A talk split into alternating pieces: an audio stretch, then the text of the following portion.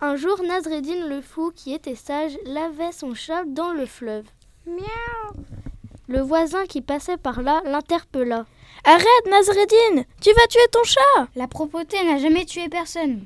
Le lendemain matin, le voisin s'étonna de ne pas voir le chat à sa place habituelle devant la porte. Il appela Nazreddin. Nazreddin Je ne vois pas ton chat Qu'est-il devenu Le pauvre, il est mort.